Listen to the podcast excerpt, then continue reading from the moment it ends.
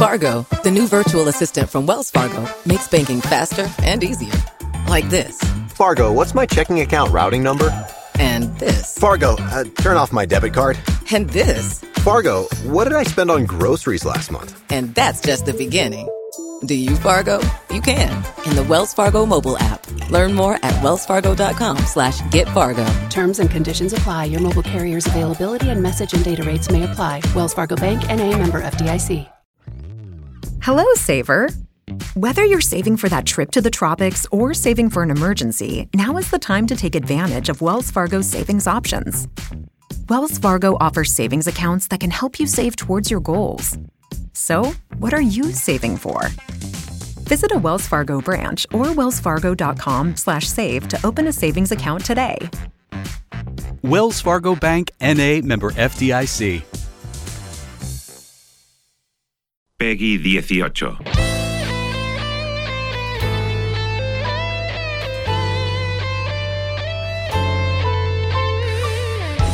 Bueno, y además los viernes sabéis que aquí en la cafetera abrimos un espacio para hablar de los videojuegos. Lo hacemos además en colaboración con los oyentes del programa. Sabéis que hay un gran grupo en Discord donde se habla, se comentan videojuegos, se discute sobre videojuegos. Y entonces hay un caso, nos contaba José Manuel Cuñat, es oyente de la cafetera, es uno de los diseñadores de la app. Los que estáis escuchando el programa a través de la app en este momento tenéis mucho que agradecerle porque sus manos, su impronta está allí impregnada. Cuñat, muy buenos días. Hola, buenos días. Oye, muchas gracias en primer lugar. Claro, nos dijo, estoy dando clases de programación de videojuegos en una academia para niños. Y mm, esto, a mí me ha encantado la, la idea de comentar esto en el programa, cuña, te lo voy a decir porque estuve buscando clases para el pequeño Fer, le tuve apuntado durante unos meses clases a distancia de programación y lo hacían a través de, pues, ¿cómo se llama? Estos videojuegos que son como cubos cuadrados y bueno Sí, el Roblox. a través de el- Roblox O, el- sí, o el Minecraft, sí. a través de Roblox entonces en realidad lo que me interesaba es que él se aproximase a la programación pues que entendiese que hay condicionales entendiese que en función de que eh, manifiestas una cosa interactúas de una manera con, con el ordenador o sea que entendiese como los principios básicos así que me fascina lo que estás haciendo y, y me encanta que nos lo puedas aclarar porque para qué niños para qué edades das clases Bueno, yo empiezo con, con 10 años. Ajá. Porque me parece que es una edad ya que a mí, por ejemplo, no me cuesta explicarme a, a- a- a personitas de ese tamaño, ¿no? Y por otro lado, ya tiene unos conocimientos suficientes como para poder meterse en algo pues de la complicación que puede tener un, un videojuego. O un robot, en el caso de los de robótica. Claro. Dice, excelente esto. Yo tengo a Manu de 11 años. Van dos a- hace dos años que van a robótica y han usado Scratch, muy recomendable para tu Sí. pequeño. Porque claro, eh, me decías, eh, una de las cosas con, con las que les estás enseñando, has empezado clonando videojuegos, ¿no? Haciendo versiones Sí. de videojuegos antiguos, conocidos, algunos Sí. de ellos como el Pong. Y entonces, y lo haces a través de un tipo de programación, a través de un tipo de módulos que se llama Scratch. Bueno, el Scratch lo que, lo que tiene es, es- un software que está desarrollado es- es por, por el MIT de, de Estados Unidos y que básicamente consiste en, en la programación de toda la vida de código, solo que está como prefabricado, en unos bloques que se pegan unos a otros y entonces resulta muy sencillo, arrastrando y soltando, crear bloques de código sin tener que escribir, sin tener errores de sintaxis, sin tener errores de códigos al, al teclear, ¿no? Que quizás es lo que más les cuesta a ellos porque están muy acostumbrados a las consolas, pero no a los teclados. Eso es algo que, que he descubierto ahora, que es algo que no se me había ocurrido, pero, pero no encuentran las teclas. O sea, cuando tienen que poner un número, por ejemplo, pues se tiran una hora buscando el botón en, en el teclado, ¿no? Es algo que uno no piensa cuando, pues, cuando hace una cosa de estas. No cree que, que el teclado está integrado en una persona, pero no. ¿Y qué, y, qué, ¿Y qué tipo de juegos? Nos dices, el Pong es uno de ellos. ¿El Pong es este de la pelota Sí. y la raya? Sí, es el, el- el- digamos, el que primero se vendió en consolas para domésticas. Más que nada porque yo les, les enseño varios tipos, ¿no? Lo que hago es eh, empezar por juegos de la época más antigua, porque por, por lógica son los más simples, porque son los que funcionaban en máquinas eh, menos complejas, porque era lo que había entonces. Y entonces son muy fáciles de replicar y aún así eh, tienen un pequeño encanto. No sé, es, es- es alucinante ver a, a críos de 10 años que tienen una Nintendo Switch en su casa ver jugar a una cosa tan sencilla como el Pong y picarse contra el propio Pong que están programando ellos, que ni siquiera termina de funcionar, ¿no? O sea, que no cuenta puntos o que no eso y están ahí eh, vamos a seguir y están ahí, "Eh, espera, espera, que es que estamos, pero si no puedes jugar, si está a mitad de hacer el juego, ¿no?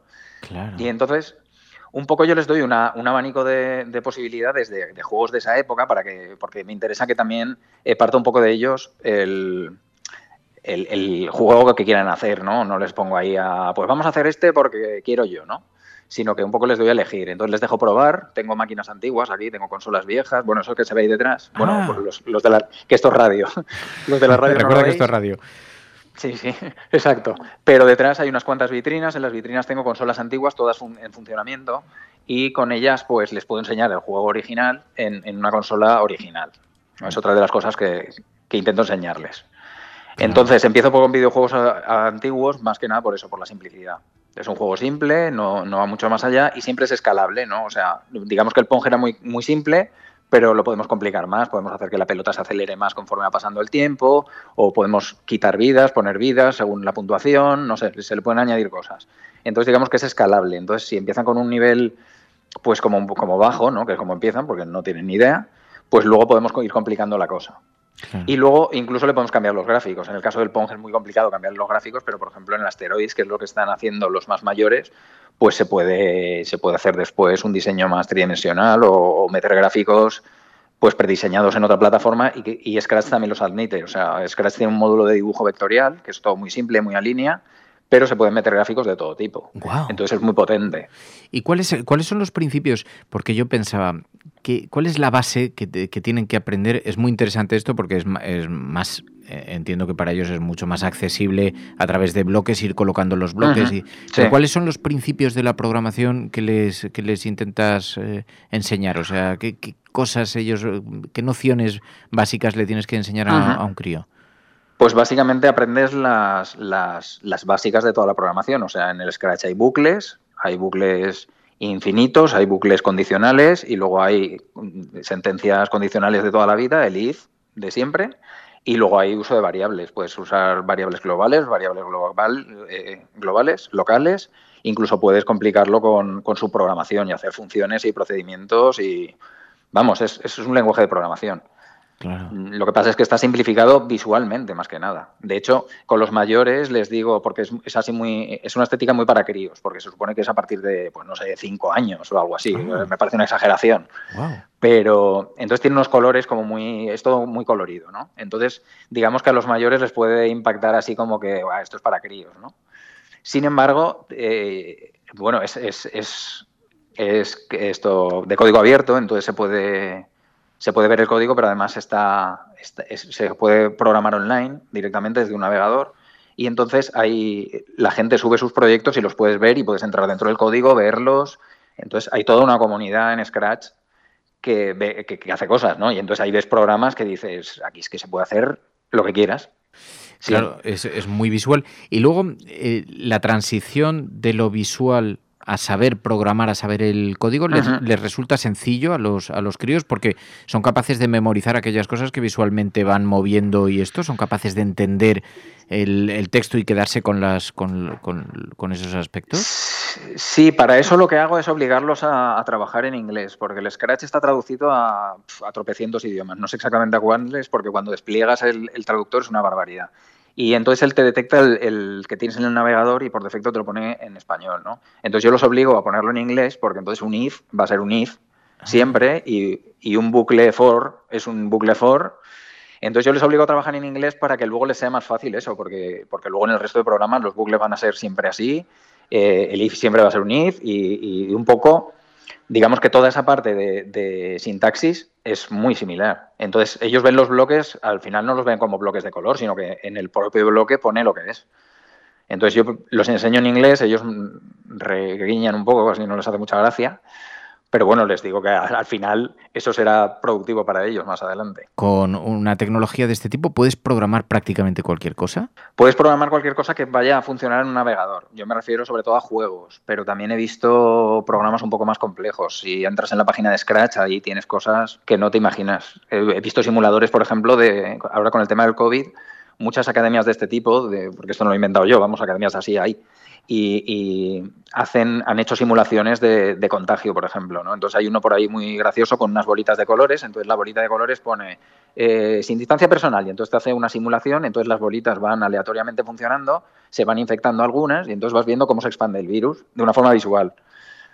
¿no? Ah. Eso es un proyecto muy interesante y es algo para lo que sirve. ¿no? Y bueno, pues sirve para otras 800.000 cosas. Hay resoluciones de laberintos con distintos algoritmos más complejos y menos complejos de laberintos de, pues como si fuera un, para que se haga la idea de la gente, pues estoy hablando de, un, a ver, una cuadrícula entera y unos cuadrados negros y, ¿no? y tienes una entrada y una salida puesta aleatoriamente y digamos que un cuadradito, que sería el personaje que juega solo, eh, recorre ese laberinto y encuentra la salida.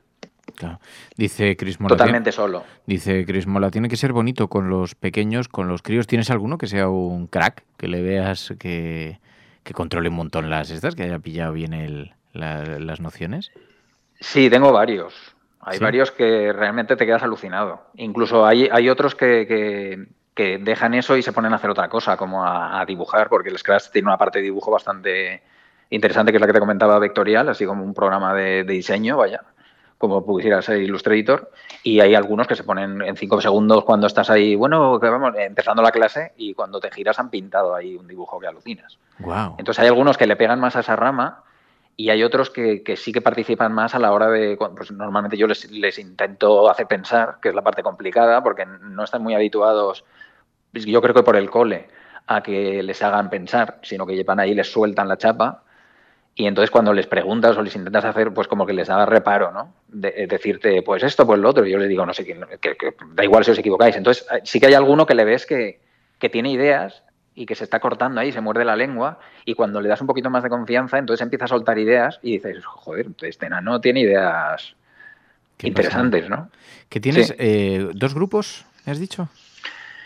No, tengo más. En realidad lo que pasa es que no se me han llenado todos. Tengo uno lleno de, de los de 10 tengo uno con seis. Tengo, tengo solamente seis, entonces, porque ya con, menos de 10 años, seis ya, es la clase. Es un escándalo que alucinas. Y luego tengo grupos de más mayores, de, que están en cuarto de la ESO. En cuarto de la ESO. El, sí, se me ha quedado vacío los grupos de en medio, que son los que están en la etapa esa de eh, yo paso. Creo. Entonces están los que están ya viniendo ya con un interés, que son los mayores, ¿no? Que ya vienen ahí a yo quiero aprender esto porque me mola. Y los nanos vienen más bien a, pues yo creo que a pasar el rato, porque les gustan los videojuegos. Y bueno, y entonces por eso te digo que hay algunos que se les da mejor que a otros. Porque, no es que tengan una afición de voy a programar, ¿no? Claro. ¿Las clases que das es de programación de videojuego o, también das clases de programación convencionales? No, no, solo lo oriento, lo hago de dos formas. Es programación siempre, eh, eh, explico los mismos principios, que son los que hablábamos antes, o bien con, robots, o bien con videojuegos. Un poco con robots, sí, con robots también tengo. Entonces, los, a los enanos que les mola más el tema de más tangible, más, más físico, entonces disfrutan más con la robótica. También tengo un grupo de 10 años de, robótica. Entonces, estos, pues, básicamente los principios son los mismos. O sea, tú a un robot le enseñas lo mismo, lo que pasa es que en vez de darle a una tecla para que se mueva, pues, pues tiene un sensor y entonces huye o se acerca o, no sé, según lo que encuentra a su alrededor, dependiendo del tipo de sensores que tenga. ¿no? O sea, es programación de robots. Es una pasada. Es lo mismo, pero, pero con robots. ¿Y construcción o la programación, el manejo? En principio, la programación y luego también el, diseño. O sea, también tenemos, tengo aquí circuitos para, para, luego crear circuitos y servos y sensores para luego crear algo más complejo. Wow. Eso es para los más mayores, incluso para montar tu propio robot. Claro. Es una pasada porque, ¿sabes? Eh, la, conclusión a la que yo llegué fue durante el confinamiento con el pequeño Férez. Pensaba, digo, va a pasar mucho tiempo en casa y necesita aprender una actividad que le vaya a conectar con el mundo del futuro, que le vaya a resultar algo, una, una cierta inversión de tiempo, ¿no? Y la verdad es que llegamos a la conclusión de que la programación es algo que es que vas a necesitar prácticamente en todos los campos de la vida. Es que ya solo interactuamos a través del ordenador prácticamente en lo laboral, en lo mm. Entonces me parece no, pero además es que ya, no solo esa parte, es que el, aprender el pensamiento computacional eh, te sirve también para, para la vida, ¿no? O sea, un poco para integrarlo en, el desarrollo de proyectos complejos, por ejemplo, cuando hagan trabajos más complicados. Por ejemplo, yo esto lo he estado haciendo con mi hija y con mi sobrino todos los veranos, por eso la idea de montar esto. Eh, porque lo he estado haciendo los veranos pues, desde que tenían nueve años. Entonces, ellos luego han utilizado todos estos conocimientos, que en principio es programación, pero también les enseño herramientas de diseño, porque a la hora de, crear los gráficos, pues les enseño a trabajar en Photoshop, les he a trabajar en 3D, han hecho videoclips en Blender, nos hemos hecho... Esa, esa opción también la tengo aquí, eso no, lo, no, he contado, pero vamos, también hacemos vídeos, hacemos efectos especiales, eh, tengo una pantalla de croma, montamos unos, unos focos y tal, y entonces hacemos, hacemos tomas de efectos especiales integrando imágenes en 3D. ¿no? Eso, es lo que, eso lo he hecho este verano ahora mismo no tengo ninguno de esos, pero tengo una clase prevista para eso, vaya. Entonces, eh, te lo decía porque eh, ya no, sé por qué te lo decía. Sí, que para el futuro, que, es de aplicación muy extensa, ah, sí, por el, solo para sí, sí, por el aprendizaje, ¿no? Para la Exacto. Entonces, bueno, yo veo a mi hija que mi hija utiliza pues para, para crear portadas, para crear vídeos, para, las, para los propios trabajos de clase. Pero es que además ellos han hecho trabajos lo suficientemente complejos, ten en cuenta que estamos haciendo el videojuego del Pong, lo tengo casi acabado, empezamos en octubre, entonces aproximadamente llevamos un mes y medio, entonces es un proyecto a largo plazo, no están acostumbrados a hacer un proyecto de este tipo, ¿no? que les cueste tanto. Entonces aprenden también a trocear un proyecto complejo en trozos más simples, entonces eso les sirve después para todo, o sea, para su vida, para su, su, trabajo posterior. Entonces, es un aprendizaje que va mucho más allá de la propia programación. O sea, ya no es que vayan a programar ordenadores o, robots, porque igual eso mañana se hace hablándole directamente, ¿sabes? No, no tiene mucho que ver. La propia organización de proyectos, jerarquización de prioridades, todo ese tipo de cosas que yo cuando, cuando hablo con Cuñat y bueno, y con otros oyentes que, que sois programadores o que, o, que, o que venís de ingenierías, por ejemplo, que cada vez que hemos lanzado algún tipo de proyecto es como, no, no, vamos a establecer prioridades por colores para hacer no sé qué. Bueno, pues todo ese tipo de cosas que vosotros la tenéis, ya lo lleváis de forma muy intuitiva, que así es como se desarrollan los proyectos profesionales. Es súper interesante que lo aprendan los críos. Eso es, eso. Mm. Entonces, más que aprender esa parte con, de una forma divertida, ¿no? Entonces, aquí se divierten porque están creando un videojuego Luego también les dejo probar lo que os decía de las, de las máquinas, ¿no? Como prueban videojuegos antiguos, luego les dejo jugar un rato. Tengo un arcade, esa no la veis, pero es porque está al otro lado, pero tengo un arcade que hice yo hace 15 años, más o menos, sí. Y esa, eh, con, con esa se lo pasan bomba y entonces están jugando con juegos de los 80 y dices, y se lo están pasando bomba con un juego de los 80, los que tienen la Switch o, la Play 4, ¿no? que están acostumbrados a jugar con unos gráficos que flipas. Y entonces ves ahí un, cualquier cosa en 2D y, les gusta igual. Entonces, bueno, también ven un poco, otra de las cosas que me interesa es que vean la progresión de, cómo esto ha pasado, de, que nosotros teníamos, pues las máquinas que veis al fondo, por ejemplo, ahí hay un Amstrad, ese es mi primer ordenador, lo de al lado es una consola, que es mi primera consola del año 84, y, esas máquinas funcionan y entonces las pongo y les digo, a ver, a mí me ven muy mayor, ¿no? Pero también tengo una vitrina llena de móviles, entonces en la que pueden ver los móviles de hace cinco años. la evolución, claro, claro. Más cerca, claro. Y entonces ven que la evolución, pero no solo eso, es que cada vez es más rápida. O sea, y, y, más rápido, y más rápido, y más rápido. Y como vamos tan rápido, entonces que tengan esa sensación también de o me pongo las pilas y estoy aquí encima, o si me duermo un año, no, no sé lo que ha pasado mientras, ¿sabes? Claro, ha cambiado todo. Claro, Internet está a la velocidad que va Internet, o sea, es todo. Bueno, yo lo he visto ahora con, increíble. con, las Oculus, con las gafas de realidad virtual. Exacto. Que, que de pronto ves que eh, hay un salto extraordinario. Pero bueno, ya lo hemos visto del Pong, que yo lo recuerdo, porque yo recuerdo haber jugado al Pong y tener una primera consola donde los juegos, el cazapatos, que era básicamente un Pong, pero con, con forma de, de pato.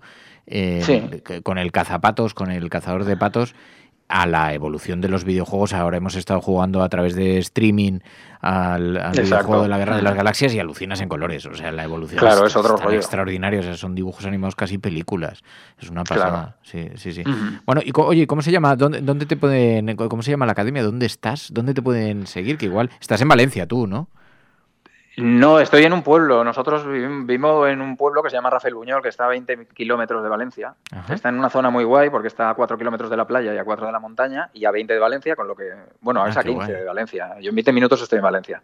Y tengo playa, montaña y una tranquilidad pasmosa. Y lo que no había aquí es algo donde, pues eso, donde la juventud pudiera ir a, una, a un sitio así. En Valencia hay varios, pero, pero claro, irte a Valencia desde aquí para una hora de extraescolar pues no es factible para la mayoría de las familias. Claro. Y, por eso lo monté aquí. ¿Y, eh, y lo tienes de cara a la calle? ¿Cómo lo tienes? En un sitio, o sea, No, ¿dónde, estoy dónde- en un- dónde tienen que acudir? Si algún oyente de pronto dice, ostras, pues a mí me pilla cerca y me, me gusta el rollo, y si te faltan alumnos, no sé si pueden incorporar todavía, pero, pero bueno, a lo mejor les Sí. interesa. Sí, luego hago talleres también en Navidad. Ahora para Navidad estoy preparando unos talleres, entonces voy a hacer durante estos próximos días un taller por día de cinco horas. Qué guay, qué bien. qué bien. Ujú. Entonces, ¿cómo te localizan? Entonces, esto, Bueno, te pues en la página web es tecnobotic.es, es difícil de escribir y de leer. Aquí no se ve porque está justo, lo tengo delante. Eh, bueno, es las dos con K y con Y. Luego, si eso te pasa un enlace y lo. Vale, lo ponemos en el Twitter, en en, algún sitio. en Discord Sí. y todo eso para que los oyentes lo vean. Exacto, tengo todas las redes sociales que hay que tener y ahí damos aviso de todas las cosas. Y bueno, en la página web, que también la he hecho yo, claro. Y Dice, lo propongo Todo para eso. la cafetera de oro. Bueno, es una pasada, eh, claro, eh, algunos oyentes mientras estamos conversando, mientras estamos grabando esta entrevista, pueden- están viendo a Cuñat en- con imagen, en vídeo, y entonces están viendo la, la imagen, te lo has montado chulísimo. O sea, estoy viendo los Apple detrás de ti, todos luminosamente brillantes y nuevos, sí, y sí. te has montado una academia bien guapa, o sea, te has montado un sitio bien chulo, la verdad. Sí, bueno, en realidad solo es este aula. Yo lo llamo academia, pero realmente eh, Bueno, tengo el aula bien. esta y ya está. Que está genial, está genial. Pues nos encanta. Un miembro de la Resistencia, los oyentes de la cafetera hacen cosas y eh, proyectos tan interesantes como este y nos dan lecciones tan interesantes sobre programación para niños que, que desde luego tiene, tiene un futuro extraordinario. José Manuel Cuñat, gracias Ajá. por todo, siempre, por tu generosidad, por tu amabilidad y muchas gracias por, por, esta, por esta conversación también. Te lo agradezco un montón. Nada, muchas gracias a vosotros. Yo encantado de participar siempre, como sabes, y cuando quieras, ya sabes. Cuídate, un abrazo. Venga, otro abrazo.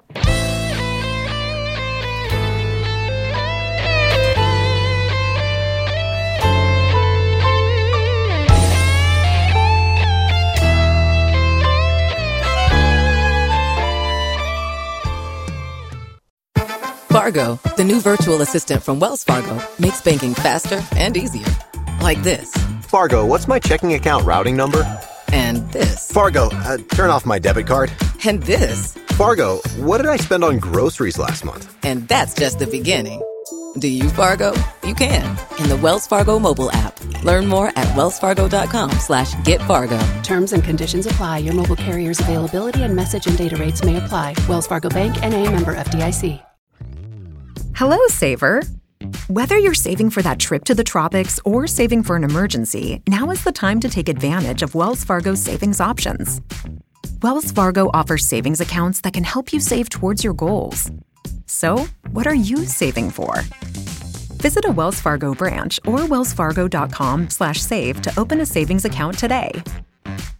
Wells Fargo Bank NA member FDIC.